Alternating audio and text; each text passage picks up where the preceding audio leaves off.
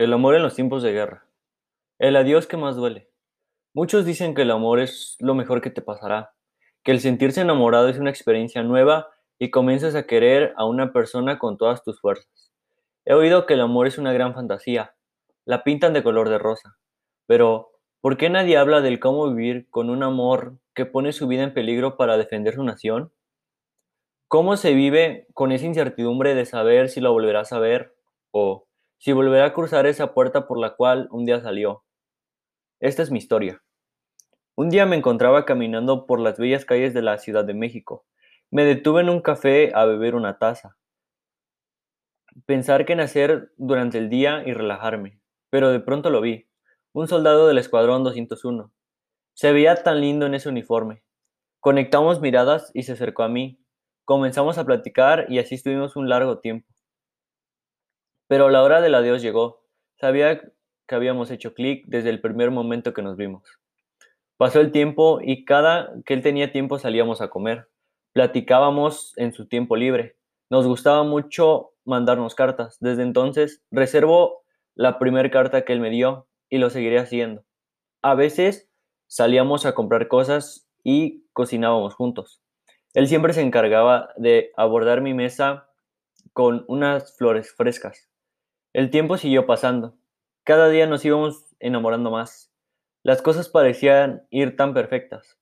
Sabía que había encontrado la persona que quería amar por el resto de mi vida. Y así sucedió.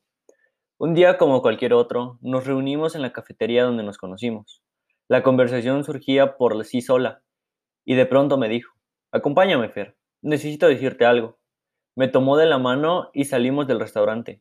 ¿A dónde vamos? Le pregunté mientras caminábamos por las calles, transitadas de la Ciudad de México. Ya lo verás.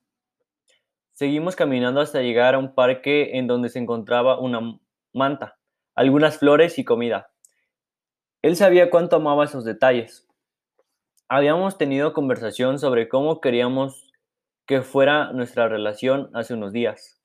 Y yo le conté que me gustaba el amor a la antigua, las cartas, los picnics, las flores, las serenatas, y él se encargó de hacerlo realidad. Espero que te haya gustado, me dijo mientras sostenía mi mano. Me ha encantado, y besó mi mano. Esa tarde comimos, bailamos y reímos, pero al ponerse la noche me dijo, ahora quiero que vengas nuevamente conmigo, dijo mientras tendía su mano para levantarme. ¿Otra sorpresa? Le pregunté mientras aceptaba su mano. Ya verás, me dijo con la voz más tierna. Me dirigió hacia otro lugar. Este parecía un tipo de campo. Al llegar vi unas personas con instrumentos y algunos de sus amigos del escuadrón. Comenzó la música, se iluminó el camino con pequeñas velas.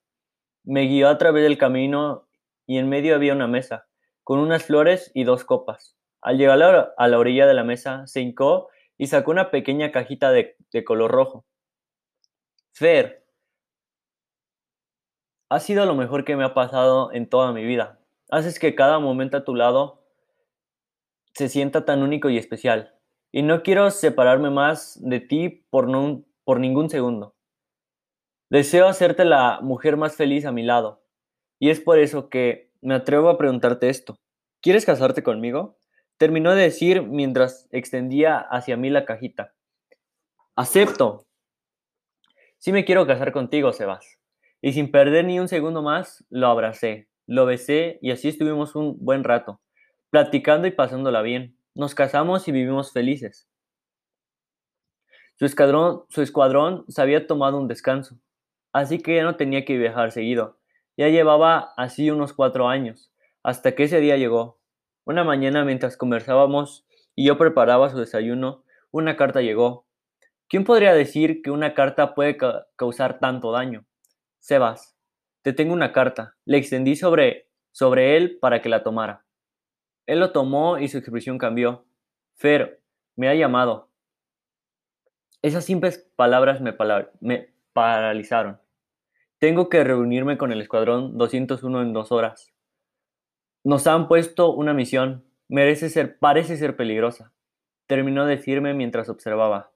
Pude ver en su mirada miedo y desesperación. ¿Qué vamos a hacer? Le pregunté temiendo que su respuesta sería un sí. Tengo que ir. Mi nación me necesita y prometí protegerla al igual que te protejo a ti. Si esta nación está a salvo, también nosotros estaremos a salvo. Mis lágrimas caían sobre mis ojos sin poderlas detener. Lo observé mientras él preparaba sus cosas. Pasamos los últimos minutos juntos. Muy en el fondo sabía que esto podría acabar muy mal. Me tengo que ir, dijo mientras tomaba mi carta entre sus manos y me besaba. Cuídate mucho, le dije mientras me aferraba su camisa. Moviendo la mano, diciendo adiós, salió tras esa puerta, llevándose mi vida con él, mis esperanzas y todo lo que hoy soy. Y jamás lo vi entrar de nuevo por esa puerta. Gracias.